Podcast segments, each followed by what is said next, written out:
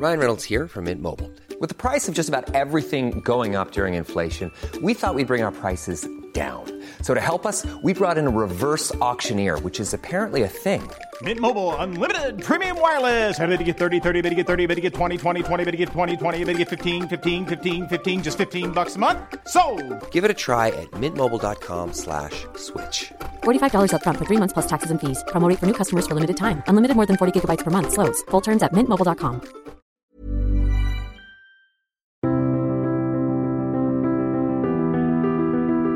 Bienvenue pour une nouvelle émission de Conflit. Ravi de vous retrouver cette semaine pour une nouvelle émission de podcast. Vous êtes de plus en plus nombreux à nous suivre et je vous en remercie grandement. Il y a deux manières pour un podcast de progresser. D'abord en en parlant autour de vous, si vous appréciez nos émissions, d'en parler à des étudiants, des professeurs ou tout simplement des amis intéressés par la géopolitique et qui pourraient ainsi découvrir de nombreuses émissions. Nous avons plus de 200 émissions désormais enregistrées et en accès libre sur notre site internet revueconflit.com. Et puis en vous abonnant aussi via notre boutique en ligne, c'est là aussi la meilleure manière de nous soutenir et de vous permettre de continuer à vous faire profiter de ces contenus en accès libre ainsi que de vous donner l'accès à notre magazine et à de nombreux contenus sur notre site internet réservés aux abonnés. Je mentionne également notre hors-série que vous pouvez retrouver sur notre boutique en ligne Regard sur la guerre qui est dédié à l'analyse de la guerre au XXIe siècle et puis notre numéro normal avec le dossier qui est consacré au cyber, mais vous pouvez aussi retrouver toutes les rubriques habituelles.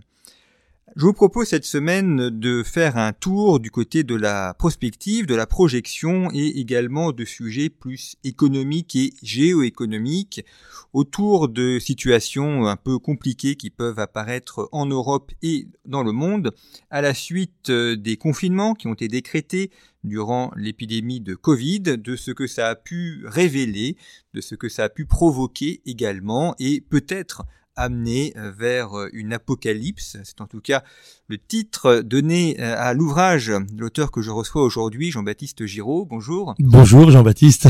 Merci beaucoup d'avoir accepté l'invitation de Conflit. Vous êtes journaliste, vous dirigez notamment le site Économie Matin.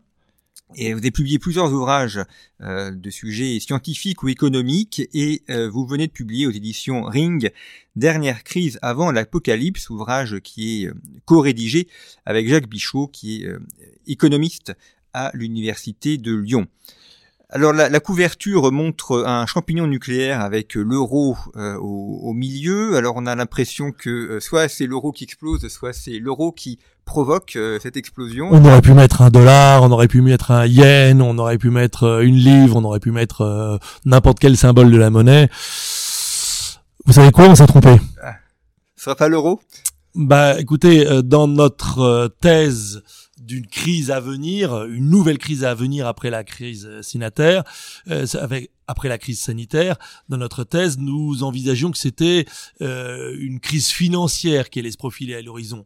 Et en fait, c'est peut-être plutôt un troisième choc euh, pétrolier que l'on devrait appeler plutôt euh, choc énergétique qui sera la cause de tout le reste. En fait, si c'est que ce soit un choc des liquidités, un choc euh, de l'énergie ou un autre phénomène, tiens, pourquoi pas climatique ou autre, il est certain que euh, ce que nous venons de traverser, ce que nous traversons encore, cette crise sanitaire, euh, nous montre à quel point il faut rester humble. Euh, nous pensons être tout puissants parce que nous avons envoyé quelques dizaines d'hommes faire le tour de la Terre et même une poignée marcher sur la Lune. Nous pensons être tout puissants parce que nous nous envisageons nous projeter sur Mars au cours de la décennie. Et si on écoute certains euh, brillants d'ailleurs euh, entrepreneurs, euh, ça pourrait être d'ici 3-4 ans. Elon Musk, il parle de 2024 encore aujourd'hui, alors que nous sommes en 2021, bientôt 2022. En fait, on est peu de choses, nous, petites fourmis qui nous agitons sur la planète Terre. Et lorsque un virus microscopique s'attaque à, l'humanité, eh bien, tout s'arrête. Mm. Et donc, notre propos est le suivant beaucoup de problèmes n'ont pas été résolus.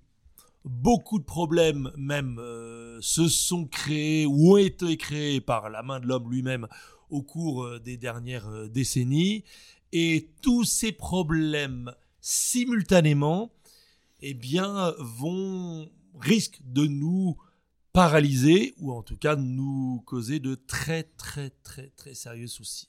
Alors, on va aborder le sujet de l'énergie, puis après on, on, reviendra sur la monnaie et la finance, parce que effectivement, on nous a pendant plusieurs années euh, parlé d'une économie dématérialisée. C'était le règne du numérique et le règne du cloud, euh, ce qui est toujours le cas, mais on a vraiment l'impression qu'on revient euh, aux fondamentaux de l'économie, à savoir euh, manger et utiliser des ressources énergétiques. Alors, l'énergie du corps par la nourriture et l'énergie des machines, l'électricité, le gaz, le pétrole.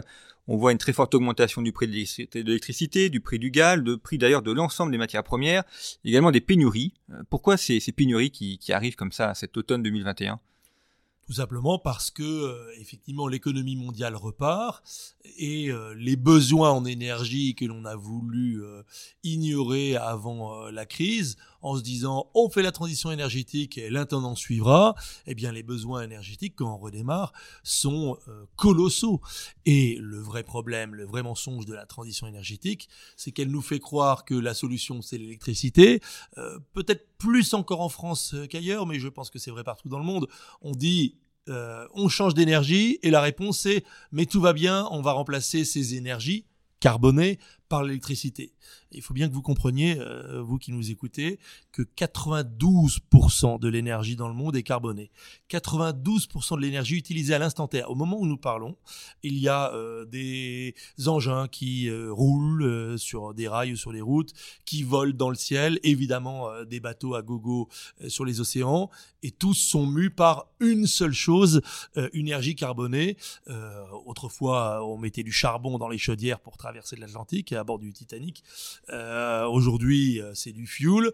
Il y a quelques malheureux cargos qui fonctionnent au, gaz naturel, mais l'énergie standard pour se déplacer sur la planète, eh bien, c'est l'essence sous toutes ses formes. Les avions c'est un pétrole raffiné léger, le kérosène, les bateaux euh, et les trains qui euh, sont rarement électriques dans le monde en fait, la plupart fonctionnent en fuel.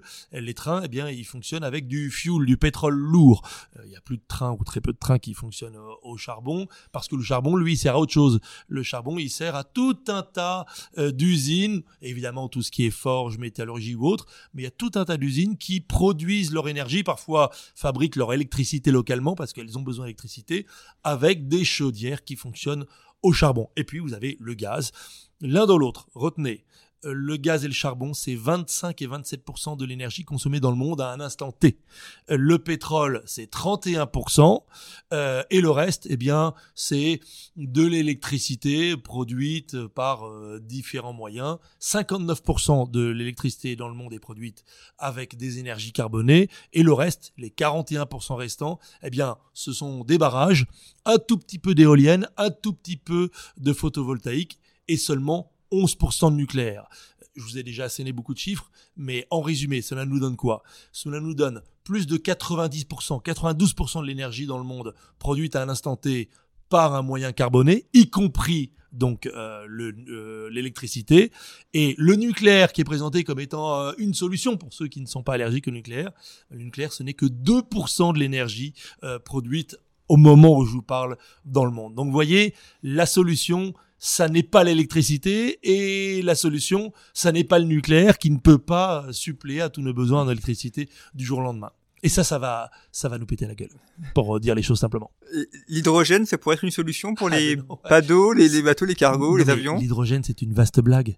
Est-ce que vous savez euh, comment on fabrique de l'hydrogène aujourd'hui euh, sur notre planète Avec de l'eau, non non, non, non, non, Bah oui, avec de l'eau, oui, vous avez raison, effectivement. Alors déjà, pour ceux qui euh, s'intéressent un petit, petit, peu à la science et à la cosmologie, entre autres, on n'arrête pas de dire que l'hydrogène est la matière première la plus présente dans l'univers. Oui, il y a de l'hydrogène partout de bol, euh, sur la planète bleue, il y en a pas.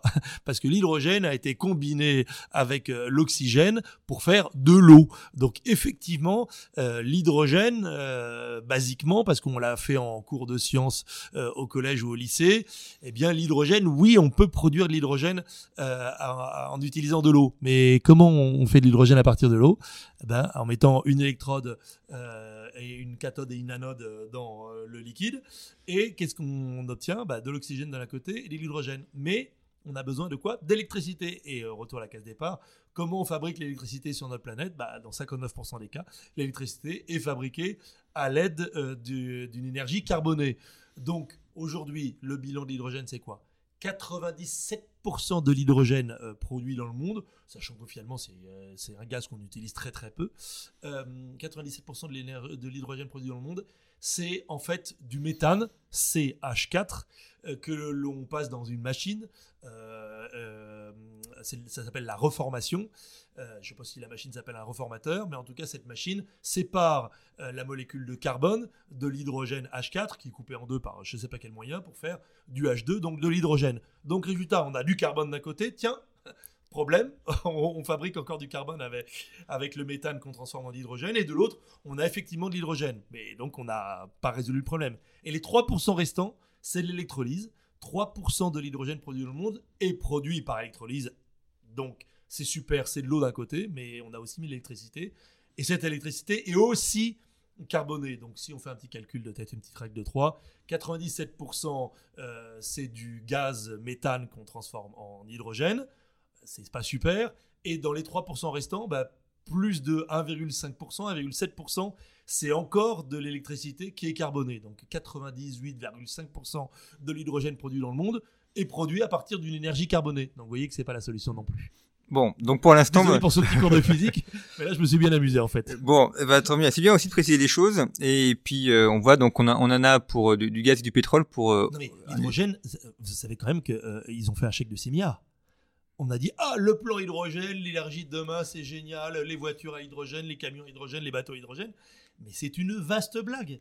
Aujourd'hui, il faut bien comprendre, il faut bien que vos auditeurs comprennent que le problème qui est devant nous avec l'explosion des prix du gaz, de l'électricité, du charbon, on n'en parle pas parce que aujourd'hui, vous, ce matin, en partant de chez vous, plutôt ce soir en rentrant chez vous, vous irez pas euh, à la cave, à, à la chaudière familiale, mettre quelques pelletées de charbon pour la soirée et pour la nuit. Pourtant, c'est ce que faisaient les Français. je l'ai fait quand j'étais enfant. Ah bah, bah, bah, écoutez pas moi, mais euh, si vous l'avez fait quand, quand vous étiez enfant, vous voyez très bien de quoi je parle. C'est c'est extrêmement pénible, c'est très sale et, et dangereux. mais c'était la, la, la ressource énergétique encore standard en France euh, au lendemain de la guerre pour ceux qui avaient le chauffage ils avaient une chaudière euh, quand on avait un chauffage central euh, ou un poêle à charbon. Ben voilà c'était la façon standard de se chauffer et, même de faire de l'eau chaude sanitaire. Mais c'est comme ça dans le monde entier. Dans le monde entier on se chauffe au, charbon accessoirement au gaz accessoirement de manière infinitésimale avec du, du, du fuel et encore plus infinitésimale avec de l'électricité. Tout le monde consomme de l'énergie, tout le monde a besoin d'électricité, de fuel, de gaz, de charbon. Donc nous sommes face à une crise de ressources énergétiques qui est effectivement euh, en moins grande quantité, disponible en moins grande quantité que ce que nous consommons. Alors, Est-ce que c'est une crise qui est uniquement euh, conjoncturelle? On a, on a bloqué le monde pendant un an, donc autant que ça se remette en cause, en place, on va avoir quelques mois un peu compliqués, ou est-ce que ça touche aux, aux structures même de la production énergétique? Jean-Baptiste, dans notre livre, nous avons un chapitre consacré à la faim dans le monde. Et dans ce chapitre, nous expliquons que La fin la, la nourriture. Oui, la fin FAIM. Euh, C'est pas la fin du monde, c'est la fin FAIM. Euh, Nous expliquons que euh, le sujet de la fin dans le monde, dont on parle plus, hein, à une époque, on nous culpabilisait à la télé en mettant euh, des, des vidéos d'enfants euh, faméliques morts de faim littéralement et qui allaient mourir dans la journée ou le lendemain parce qu'ils avaient rien mangé depuis des jours et ils n'avaient aucun espoir de manger plus tard. Donc, nous parlons de ce chapitre, de, de ce problème de la faim dans le monde en rappelant euh, une évidence statistique mathématique, il y a 100 millions d'habitants sur la Terre en plus tous les ans. Alors même si une partie significative de ces habitants en plus naissent en Afrique et qu'en Afrique l'électricité pour ceux qui ont vécu en Afrique ou qui vont en Afrique, c'est une vaste blague. L'électricité en Afrique, c'est une ressource rarissime et quand on a la chance euh, d'être dans un village où il y a euh, un moyen de production d'électricité euh, solaire la plupart du temps, c'est juste pour recharger les téléphones mobiles et vaguement des petites lampes portatives. Et voilà, l'électricité dans dans, euh, dans dans des pans entiers de l'Afrique, ça sert juste à ça, recharger le téléphone mobile pour ceux qui en ont, euh, recharger une lampe euh, une lampe euh, euh, pour euh, la nuit euh, et vaguement parfois quand il y a un puits, alimenter une une pompe électrique pour pour un puits. C'est ça l'électricité sur des dans des pans entiers de la planète. Euh, 100 millions de personnes en plus tous les ans. Ça veut dire 100 millions de bouches en plus tous les ans, mais ça veut ça fait aussi potentiellement 100 millions de personnes en plus à déplacer donc qui vont monter dans des bus qui vont euh, fonctionner avec un carburant euh, fossile, euh, qui vont avoir besoin de chauffage en hiver pour les raisons qui ont besoin d'être chauffés, qui vont avoir, qui vont avoir besoin d'électricité, qui vont avoir besoin de couteaux. Et donc le couteau, bah, c'est les couteaux c'est de l'acier. Et l'acier il faut le forger dans une usine. Bref, tous les ans il y a 100 millions de personnes en plus qui ont besoin d'énergie, même si c'est à la marge la demande énergétique mondiale va croissante et les moyens de production euh, dans le monde ne vont pas, eux, croissant. Donc l'énergie va devenir rare et va devenir chère, c'est euh, inéluctable. Alors l'hydrogène, on a compris que ça, ça pourrait pas être un substitut. Euh, les éoliennes, parce que c'est, c'est ce qu'on vante. J'ai le droit de rire dans le podcast ou euh... voilà justement. les éoliennes, c'est 3,9% du mix énergétique euh, français. On, on, regarde du côté de l'Allemagne en disant ouais super, les Allemands ils font deux ou trois fois plus d'électricité. Ce que l'on oublie de dire, c'est que derrière chaque éolienne, il y a une centrale à gaz.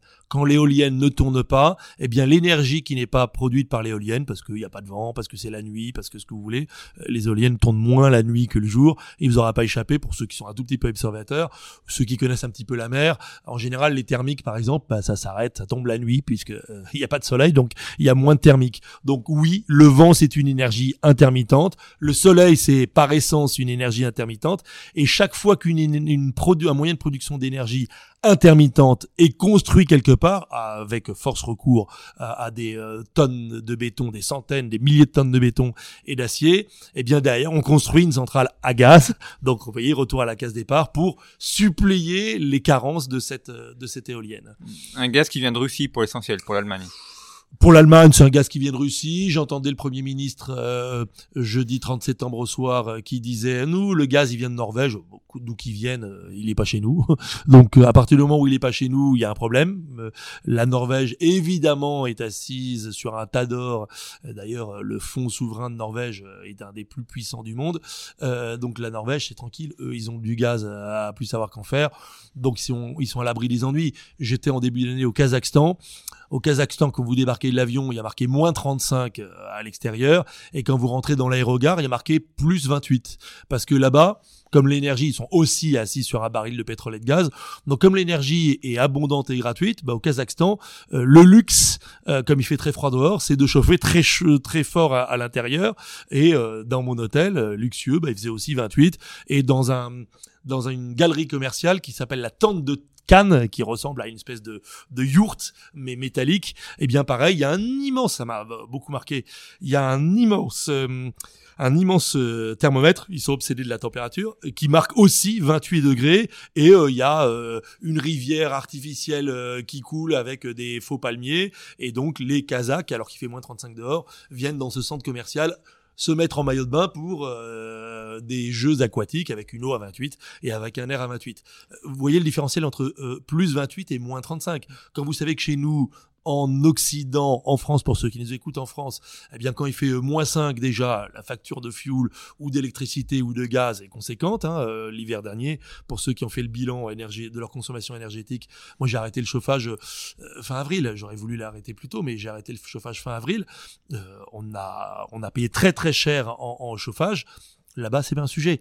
Ma traductrice euh, kazakh, donc kazakhstanaise, il faut dire pour être concret, elle paye 10 euros euh, d'énergie euh, par mois. Alors euh, par rapport à leur coût de la vie, c'est c'est très peu en fait, ça reste très très peu. et elle ouvre les fenêtres parfois en pleine journée parce qu'il fait trop chaud, parce que l'habitat collectif dans lequel elle se trouve, qui fait 50 mètres carrés avec sa fille, il fait beaucoup, beaucoup, beaucoup trop chaud et ils ouvrent les fenêtres parce que bah, là-bas, on fait tourner les chaudières à gaz ou à fuel à plein tube en se moquant totalement de l'isolation et euh, de quoi? C'est déjà de la responsabilité euh, sociétale et environnementale. Vous voyez, ce sera un truc aussi qui, qui nous concerne nous occidentaux et qui concerne euh, pas de très nombreux pays sur la planète. Vous avez évoqué le, le fonds souverain euh, de la Norvège qui euh, amène aussi aux questions euh, financières et, et monétaires que vous abordez dans, dans l'ouvrage. euh, notamment, alors un autre sujet apocalyptique, c'est la question des, des retraites, retraite, sécurité sociale.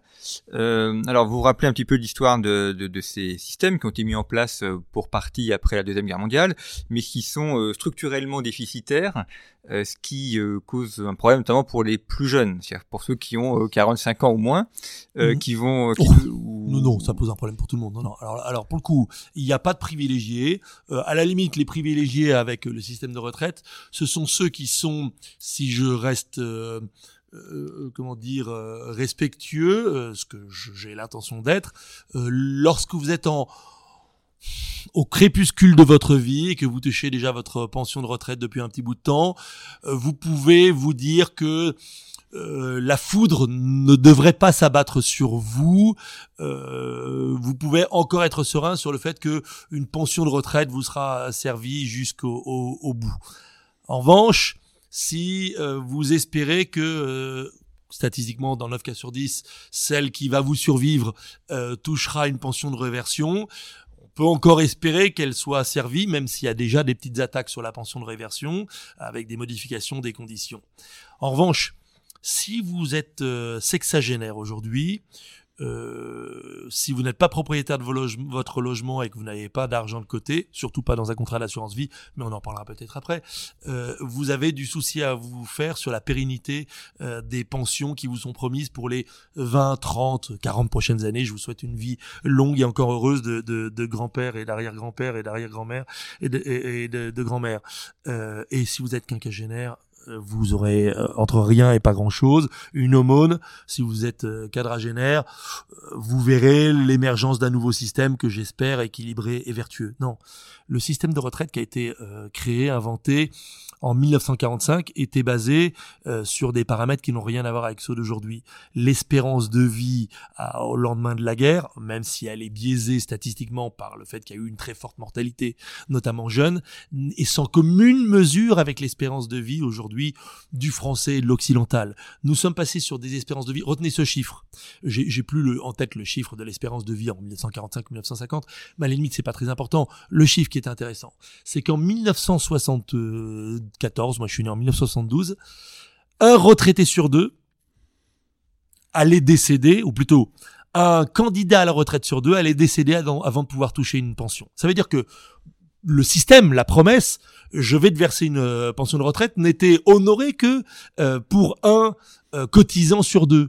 C'est génial. Donc il payait, mais il touchait jamais leur retraite. il touchait jamais. C'est le restaurant où un client sur deux commande, paye le, le, repas avant d'être servi, et avant même que le repas ait été préparé et, et servi en salle, il est mort.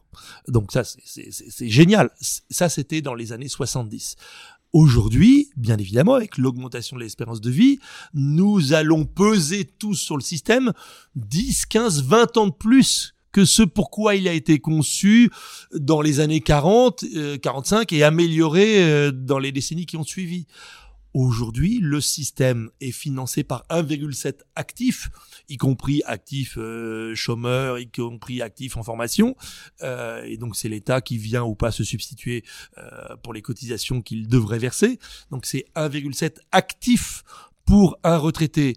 N'importe quelle personne normalement constituée avec une intelligence même minimale comprend que une personne qui casse des cailloux et 0,7 euh, personnes qui cassent des cailloux ne peuvent pas créer suffisamment de richesse pour se nourrir eux-mêmes, faire vivre leur famille, acheter des voitures, partir en vacances et aussi payer euh, euh, le plein de, nourriture du, du grand-père ou de la grand-mère et la voiture et les vacances. Ça ne marche pas. Et on tend vers 1,5, donc un demi-actif, devrait en théorie financer la retraite de un retraité on voit bien que ça ne peut pas marcher. Donc on le sait, depuis des décennies qu'on allait dans cette direction, on n'a rien fait, alors même qu'il y avait des moyens de s'en sortir. Qu'est-ce qui va se passer? En République euh, slovaque, pas en République tchèque, quand le gouvernement euh, post-communiste a constaté que le système de retraite public était planté, il a fait quoi? Il a dit bon, bah, vous avez de l'épargne privée, c'est pour ça que je parlais de l'assurance vie tout à l'heure. Euh, heureusement, il y a de l'épargne privée. Donc on va prendre 30% euh, euh, des assurances vie et on va sauver le système de retraite public grâce à ça. Les Slovaques sont descendus dans la rue. Hein. Ils sont descendus dans la rue pendant plusieurs semaines en disant non, non, touchez pas notre épargne à, nos économies. Bon, on leur a pris les 30% et euh, ils n'ont pas mis les dirigeants slovaques au bout d'une pique pour autant. Euh, ils ont pris, euh, c'est pas leur mal en patience, ils ont euh, accepté euh, la pénalité qui leur a été faite et on leur a dit vous avez encore 70%, estimez-vous heureux il est évident que ce qui se prépare devant nous, c'est une taxation du patrimoine le patrimoine liquide d'abord, donc euh, l'assurance vie, euh, c'est logique de dire on va prendre 10%, 20% de l'assurance vie. Aujourd'hui, l'assurance vie, tout contrat confondu, c'est de mémoire 2270 milliards d'euros pour la France. C'est peut-être 2300, c'est peut-être un peu moins. Eh ben, pour sauver le système de retraite, 10%, c'est 227 milliards euh, 20%, c'est 500 milliards. Quand vous avez cette capacité à aller capter l'épargne euh, de gens qui sont vos concitoyens, euh, bien sûr qu'on vous prête de l'argent, bien sûr que n'importe quel investisseur banquier au monde dit, bon, la France, le jour où ils auront un problème. Je me demande même si l'agence France Trésor, dans ses présentations PowerPoint, quand elle euh, lève tous les jours des milliards et des milliards, ne dit pas, mais rassurez-vous, euh, on a 2270 milliards d'euros en caisse en assurance vie. Le jour où on a une petite difficulté de trésorerie, hop, on se sert. une loi. D'ailleurs, même pas besoin d'une loi puisque la loi existe déjà. Aujourd'hui, une directive européenne autorise, pour sauver euh, une banque, le système financier, autorise à aller prendre euh, l'épargne disponible au-dessus de 100 000 euros sur n'importe quel compte européen détenu par un Européen. Donc ça a déjà été fait d'ailleurs à Chypre. Euh, vous regardez, hein, tapez sur Internet pendant que vous nous écoutez, vous verrez que à Chypre, on a saisi euh, les fonds disponibles sur les comptes courants, espèces, actions ou autres au-dessus de 100 000 euros. Vous me direz, ok, je suis pas au-dessus de 100 000 euros. C'est des riches, c'est pas grave. Bah, si vous avez cotisé toute votre vie pour une assurance vie, euh, un certain nombre de ceux qui nous écoutent ont mis, je l'espère, je leur souhaite, euh, et tant mieux, et bravo pour vous, euh, ont mis plus que 100 000 euros de côté. Leur assurance vie, c'est une petite belote de laine dont ils espèrent pouvoir profiter le l'âge de la retraite venu. Et donc, eh bien, on risque de leur piquer ce qui pas 100 000 euros. Mais si c'est pas l'épargne liquide qui est taxée demain. Vous avez entendu parler d'un impôt qui s'appelle impôt sur la fortune immobilière, l'IFI, qui a remplacé l'impôt sur la fortune. L'ISF. Euh, L'ISF. Eh ben, L'IFI, c'est le moyen idéal. On parle régulièrement d'un IFI exceptionnel, ponctuel. C'est le moyen idéal de dire, t'as du patrimoine, hop, euh, on va t'en prendre un bout. Il y a des gens très sérieux, il y a des tas d'articles, d'économistes autres qui disent allez, il faut taxer euh, la fortune euh, immobilière euh, à hauteur de 10% au-dessus d'un certain seuil. Ce seuil serait quoi? Bah, Peut-être seulement justement celui de, l'IFI qui est de 800 000 euros. Donc tous ceux qui détiennent un bien qui vaut plus de 800 000 euros, hop, on en prend 10%. Vous avez un bien qui vaut 1 million d'euros. Un million d'euros, c'est quoi?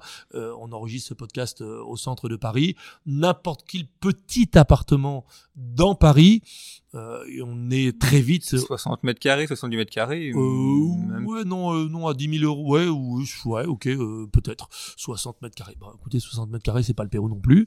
Euh, si vous êtes, moi, j'avais une une grand-mère par alliance qui avait un petit appartement juste à côté de l'endroit où nous enregistrons, dans le 7e rue Cognac-J. bon, bah voilà, elle, était veuve, elle a un petit appartement. bah, elle roulait pas sur l'or, hein, elle avait pas les sous pour faire les pour faire les travaux de remise en état, donc l'appartement était un peu dans son jus.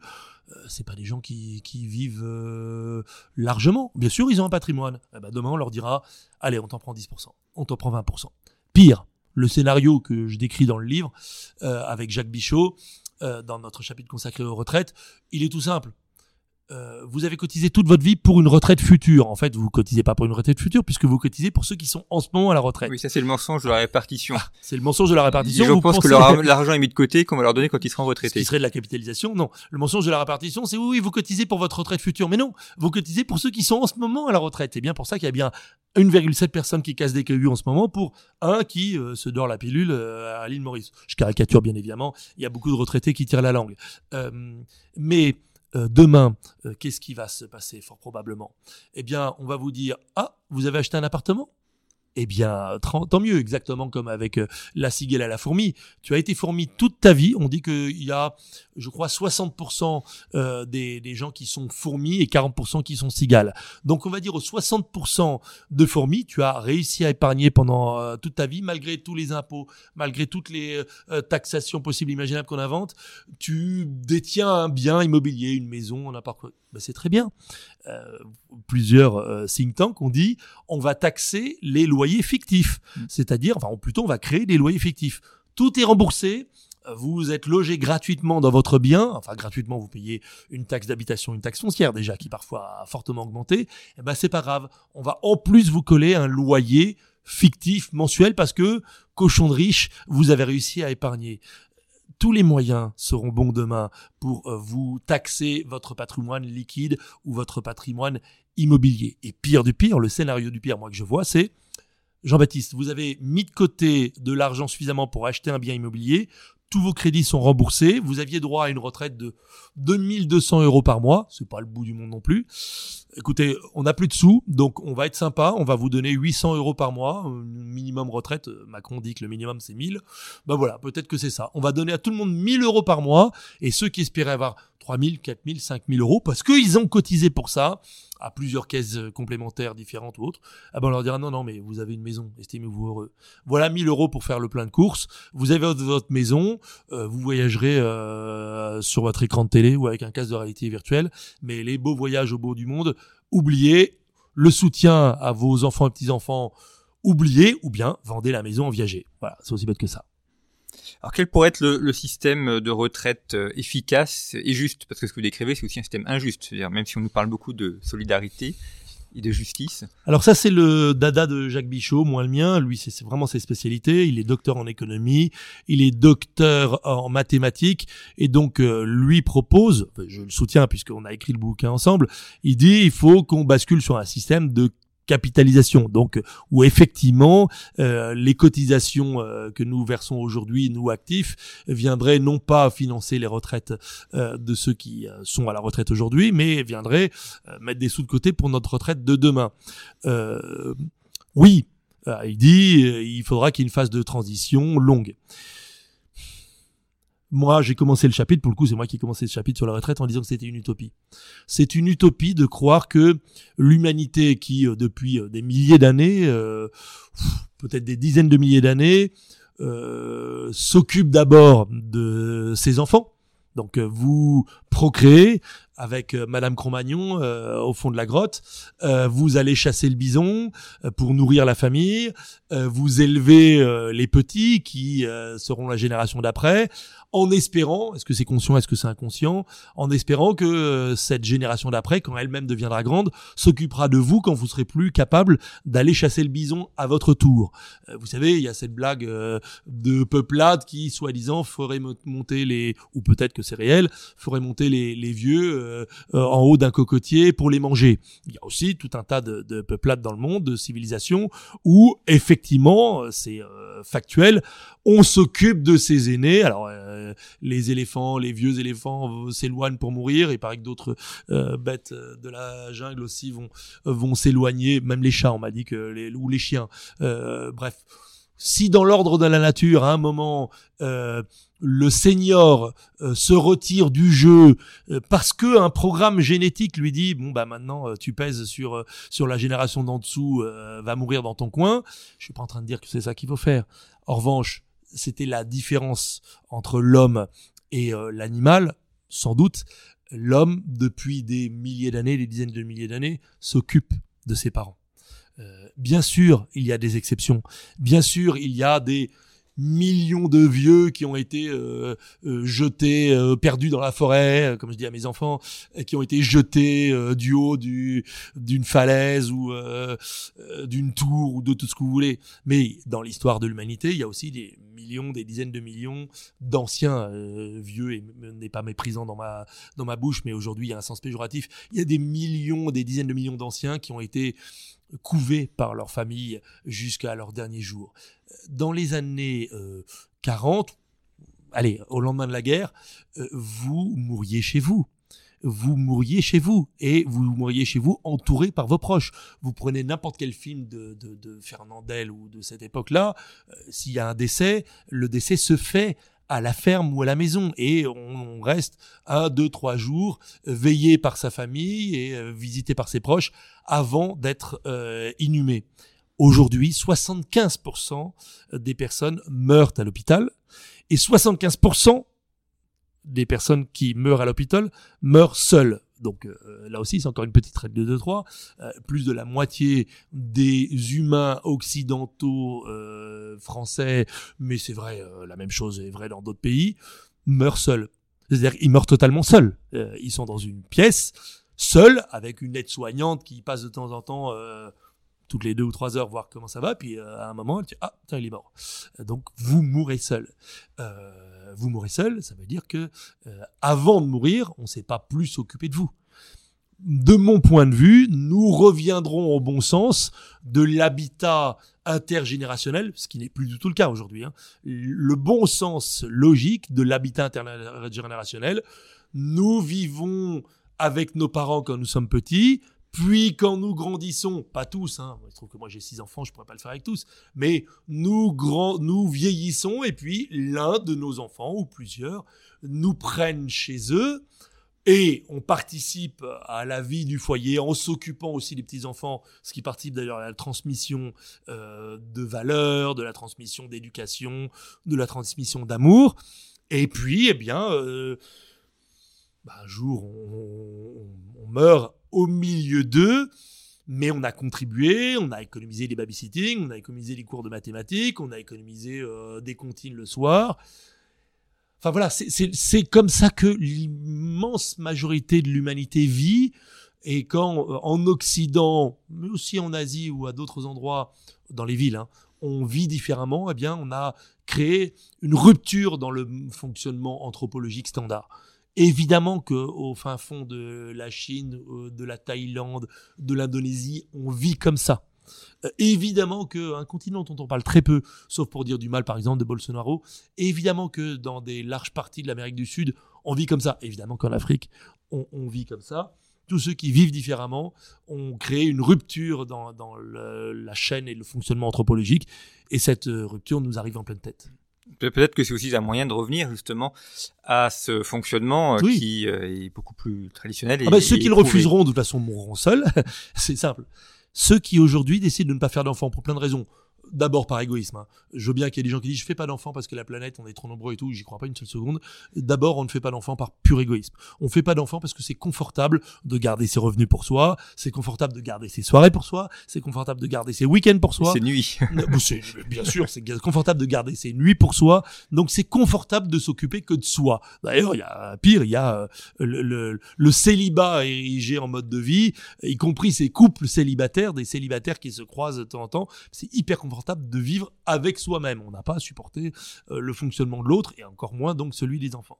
Donc, eh ben cela, ils vont le payer. Je suis désolé de leur dire, s'il y en a qui m'écoutent, euh, vous êtes bien courageux de nous écouter encore, euh, parce que oh, ce qu'on vous dit, ce que vous faites, c'est mal, mais c'est vous qui allez être euh, puni pour par cela. Si vous ne faites pas d'enfants, eh bien, vous serez seul demain, vous mourrez, seul, vous finirez seul, et personne ne s'occupera de vous, et personne ne, ne vous prendra en charge si le système de retraite et de santé ont planté, ce qui est fort probable.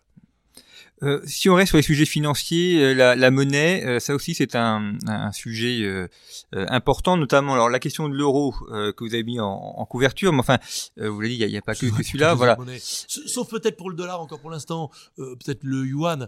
vous connaissez la citation célèbre le, le, dollar est notre monnaie, mais votre problème. la force du dollar et ce contre quoi le l'euro le, l'euro voulait lutter, c'est d'être une monnaie mondiale. Et donc quand euh, les États-Unis fabriquent des milliers de milliards de faux dollars qui ne sont plus euh, établis euh, en fonction d'une valeur équivalente en face, l'or, mais ça pourrait être n'importe quoi d'autre, la richesse américaine, eh bien, ça se dilue dans l'économie mondiale et ça n'a pas d'impact sur l'économie américaine pour l'instant et pour l'instant de manière euh, linéaire depuis euh, euh, les accords de Bretton Woods et la, la, renonciation à, à l'étalon or pour le dollar.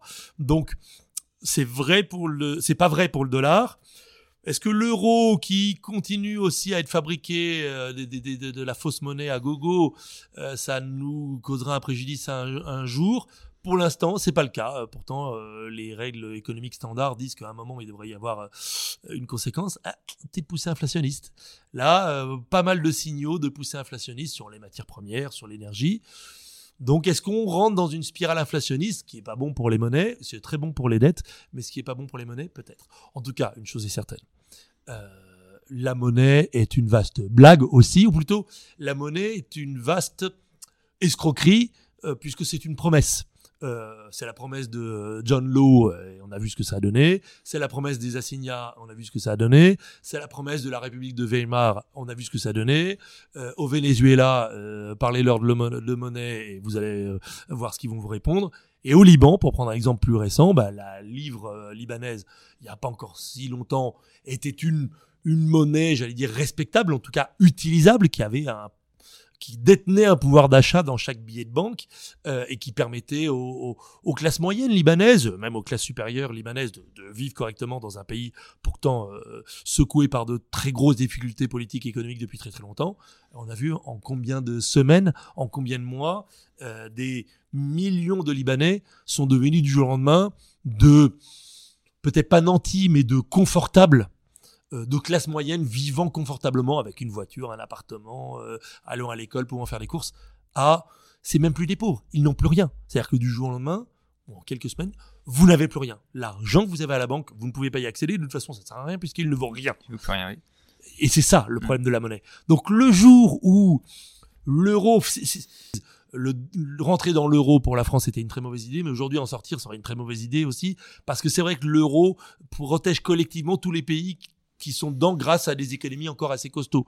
Et je pense pas qu'à l'Allemagne, il y a aussi d'autres économies dans la zone euro qui sont qui sont costauds. Donc aujourd'hui, l'euro c'est une c'est une fausse promesse, c'est un mensonge, mais tant que ça tient, restons à l'abri de, de cette fausse promesse et de ce mensonge. Maintenant, euh, utopie pour utopie, euh, on parle du système de santé euh, dans le livre qui est aussi structurellement planté, c'est une évidence absolue.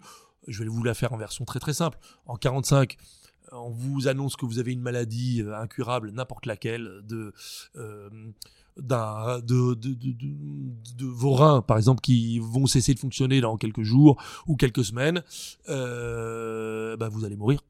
C'est aussi bête que ça. Euh, vous êtes diabétique de type 1, bah vous allez mourir. De type 2, euh, bah, ça va être compliqué et euh, votre vie va être raccourcie bref, vous avez un problème de cœur, bah, vous allez mourir. Enfin bref, dans les années 45-50, vous avez un peu n'importe quoi. Bien sûr, les cancers. Donc euh, dans les années 50, vous annoncez un cancer. Euh, on vous compte le nombre de semaines ou de mois euh, de survie avec de la morphine pour faire passer la douleur. Aujourd'hui, bah, vous avez un cancer écoutez, c'est pas grave. Euh, Aujourd'hui, euh, l'espérance de vie à 5 ans est de 80%. Pour certains euh, cancers, euh, on en guérit, euh, on en guérit. des cancers qui étaient, qui vous condamnaient, eh bien aujourd'hui, on en guérit. le cancer du pancréas, on devait en mourir comme Steve Jobs l'homme, un des hommes les plus riches du monde est mort d'un cancer du pancréas. Aujourd'hui, on sauve des gens d'un cancer du pancréas. Euh, donc, bah, tout ça, ça coûte. Tout ça, ça coûte. Dites-vous qu'aujourd'hui, 90% de ce que vous allez coûter à la Sécu, vous allez le faire dépenser à la sécurité sociale dans votre dernière ou vos deux dernières années de vie.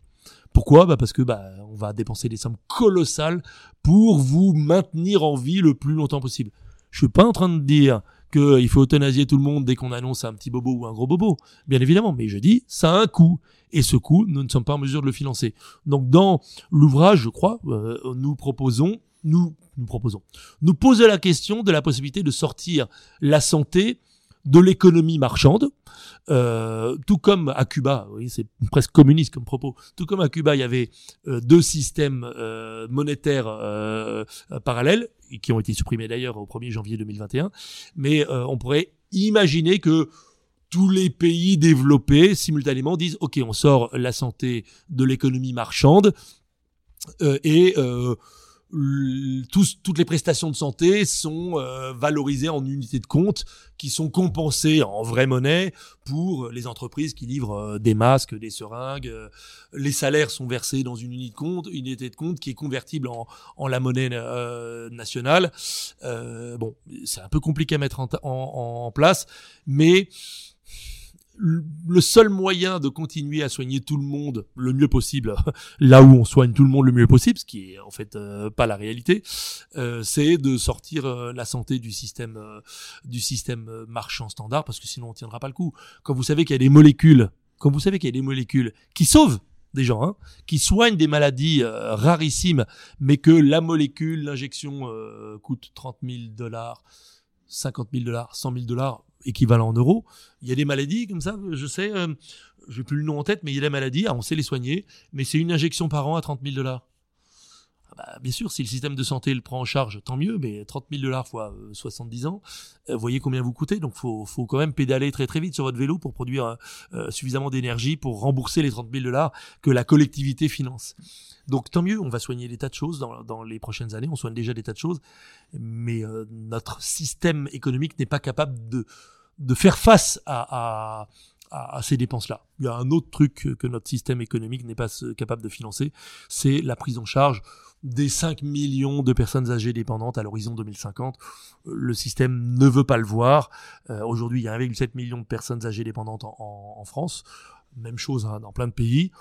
On est, on n'est déjà pas capable de les prendre en charge puisqu'il y a plein de familles. Peut-être euh, ceux qui m'écoutez aujourd'hui, avez-vous euh, quelqu'un dans votre entourage, euh, un grand-père, une grand-mère, euh, un père, une mère qui est prise en charge dans un EHPAD ou que vous avez pris en charge par un autre moyen faute de place?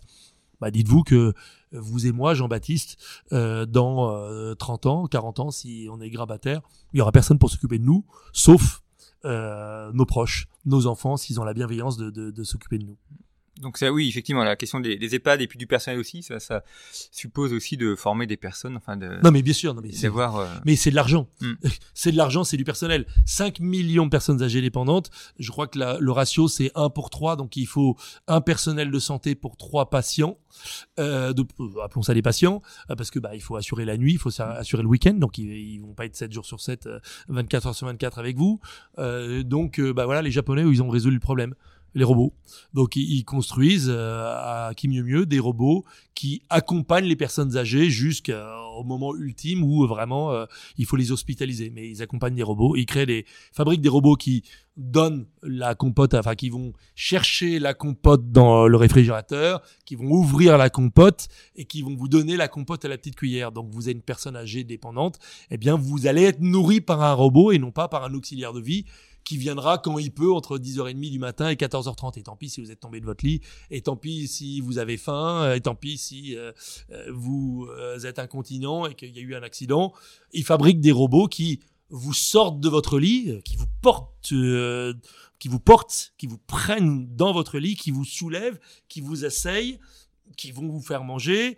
Euh, Peut-être que c'est un autre robot qui vous fait manger, et le même robot ou un autre robot va vous reprendre dans votre euh, votre euh, fauteuil euh, et vous remettre dans un lit à- à spécialement adapté. Ils sont pragmatiques, ils ont une solution au problème.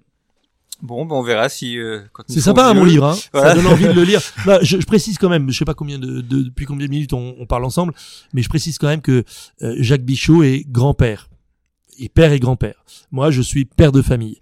Est-ce que vous pensez une seule seconde que Jacques Bichot, qui a 77 ans quand nous enregistrons ce podcast, euh, moi qui en ai 49, est-ce que vous pensez une seule seconde que écrire un livre euh, qui s'intitule Dernière crise avant l'apocalypse, ça nous fait euh, marrer? Est-ce que vous pensez une seule seconde que on n'a pas été un peu sombre euh, devant notre écran lorsque l'on écrivait que euh, la fin dans le monde euh, va redevenir un problème euh, vraiment inquiétant. Le titre chapitre 4 demain un milliard d'affamés. Est-ce que vous, quand on vous écrit que la transition énergétique c'est une vaste blague et qu'elle n'est pas faisable en l'état, ça nous fait marrer? Est-ce que vous pensez que l'effondrement de la natalité européenne nous fait marrer? Non. On écrit ce livre pour dire à ceux qui vont le lire et à ceux qui ont le pouvoir de décider bougez-vous, ouvrez les yeux, agissez.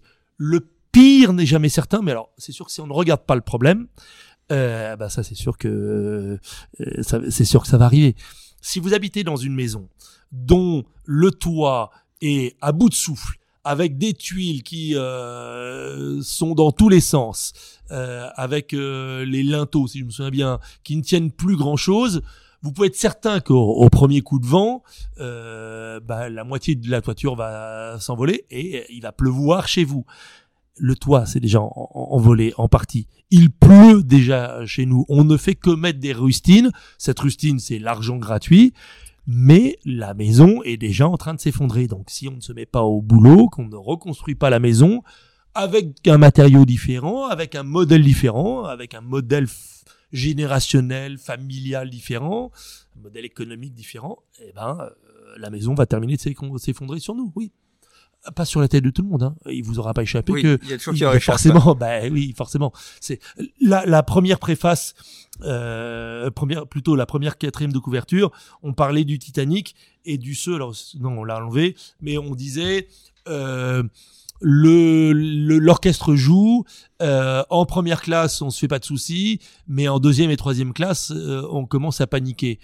Euh, Le naufrage du Titanic, je me souviens avoir vu un reportage euh, de, réalisé par James Cameron euh, sur comment le Titanic a vraiment euh, coulé. James Cameron, c'est celui qui a fait le film Titanic. Et en fait, James Cameron dit, j'ai voulu savoir comment le Titanic avait vraiment coulé. Je sais très bien que dans mon film, ça s'est pas passé comme ça exactement, mais j'ai voulu savoir. Et donc, il a enfermé des ingénieurs, euh, euh, des ingénieurs euh, navals. Il a, il a, il a enfermé des scientifiques, de tout ce que vous voulez, euh, dans un hangar pendant trois semaines. Il leur a dit bon, ben maintenant, on va trouver comment le Titanic a coulé. Et ils se sont servis notamment de, des observations du Titanic sous l'eau et de plein d'autres paramètres. Et euh, ils ont trouvé comment le Titanic avait coulé. Ils ont trouvé trois moyens de sauver les passagers euh, du Titanic. Euh, hyper marrant, je vous en donne un pour la bonne bouche. Euh, un des moyens, c'était de mettre les machines à, à plein tube et de foncer sur la banquise et de planter le Titanic dans la banquise pour que euh, les passagers Puis descendre. bah, puisse descendre et marche sur la banquise. Le Titanic aurait coulé, peut-être qu'il aurait emporté quelques personnes un peu trop près du bateau en, coulant, mais tous les autres auraient été sur la banquise et les bateaux de secours auraient pu les sauver. L'autre moyen, je me souviens du deuxième, c'était de prendre tout ce qui flotte à bord et de le mettre dans les, dans les ponts avant et dans les cabines à l'avant pour soutenir la flottabilité du, du Titanic puisqu'il a coulé parce que les sept premiers compartiments se sont remplis d'eau alors qu'il était insubmersible jusqu'aux cinq premiers compartiments. Bon, mais c'est pas notre sujet. Le sujet, c'est pourquoi James Cameron a fait ce, ce reportage et cette étude. C'est la question qui lui est posée à la fin de ce reportage diffusé sur National Geographic. Il dit parce que je suis pleinement conscient que notre planète est, est comme le Titanic, elle est en train de se diriger à toute vitesse vers euh, vers un iceberg. Le problème, c'est que exactement comme à bord du Titanic, tous ceux qui sont en première classe vont être sauvés. 85% des passagers de première classe du Titanic ont été sauvés. Ce sont les secondes et troisième classes qui sont qui sont mortes euh, majoritairement dans le naufrage du Titanic. Donc aujourd'hui, les transhumanistes, les patrons des startups euh, californiennes qui investissent des sommes folles dans tout un tas de choses, y compris donc le transhumanisme. Mais il n'y a aucun doute sur le fait que euh, eux, ils ont les fesses euh, au sec.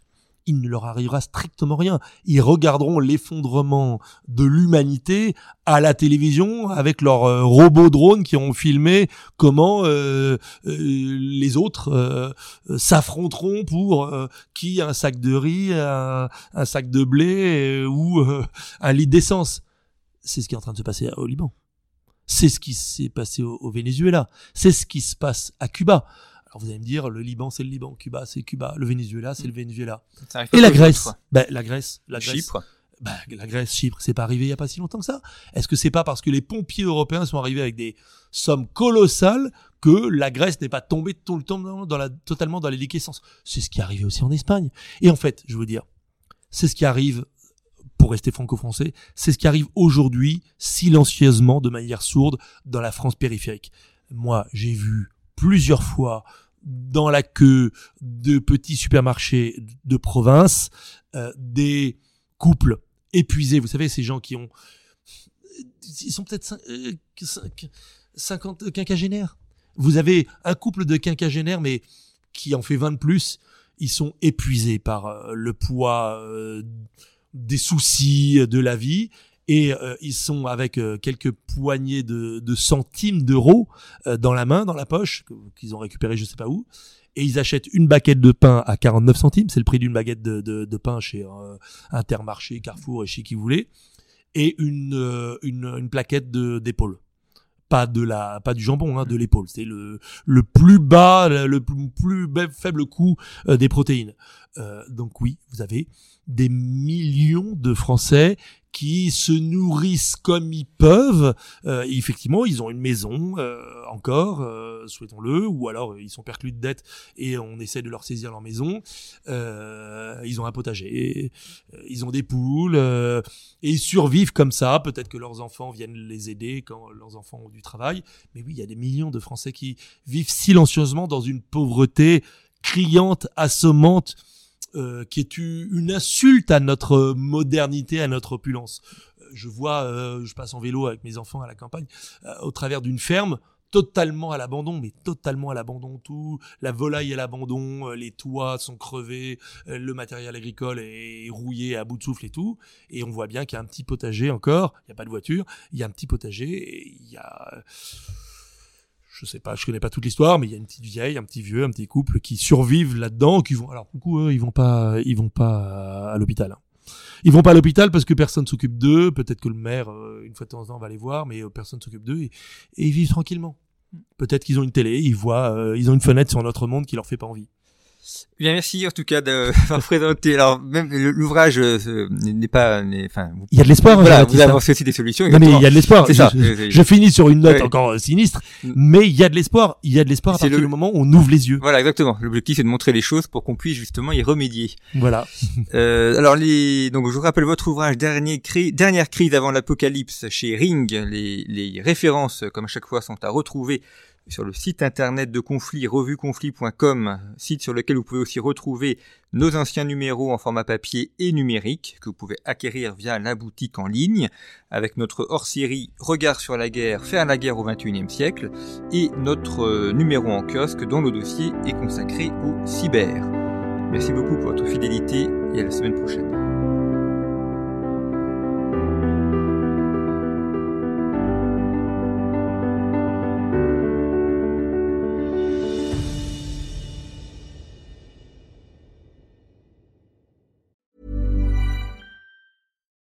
When you make decisions for your company, you look for the no-brainers. And if you have a lot of mailing to do, stamps.com is the ultimate no-brainer. It streamlines your processes to make your business more efficient, which makes you less busy. Mail checks, invoices, legal documents, and everything you need to keep your business running with stamps.com. Seamlessly connect with every major marketplace and shopping cart Schedule package pickups and see your cheapest and fastest shipping options from different carriers. With rates up to 89% off USPS and UPS rates. And with the Stamps.com mobile app, you can take care of mailing and shipping wherever you are. Make the same no brainer decision as over 1 million other businesses with Stamps.com. Sign up with Code PROGRAM for a four week trial, plus free postage and a free digital scale. No long term commitments or contracts. That's stamps.com. Code program.